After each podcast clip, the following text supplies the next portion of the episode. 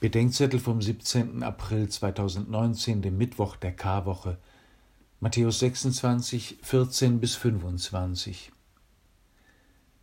Es gibt zwei Weisen, sich vor dem Apostel Judas Iskariot in Sicherheit zu bringen: seine Dämonisierung und seine Idealisierung. Dämonisiert wird er als willenlose Inkarnation des Teufels. Das belege beispielsweise die gestrige Bemerkung, der Satan sei in ihn gefahren. Aber Judas war nicht zum Bösen verdammt. So etwas tut die Liebe Gottes nicht. Ungeachtet seiner Schwächen war er einer der Zwölf, erwählt, berufen und mit Vollmacht gesandt, bis er sich selbst der Dynamik des wiedergöttlich Bösen überließ.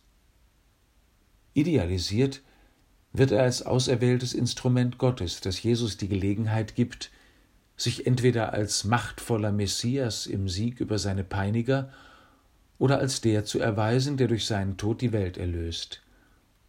Judas als Mitwirker der Erlösung, weil angeblich auch das augenscheinlich Böse eigentlich immer dem göttlich Guten diene. Wer sich so vor Judas in Sicherheit bringt, verkennt die schreckliche Möglichkeit des Judas in sich selbst. Als Jesus sagt, einer von euch wird mich überliefern, fragen die Jünger nacheinander, bin ich's?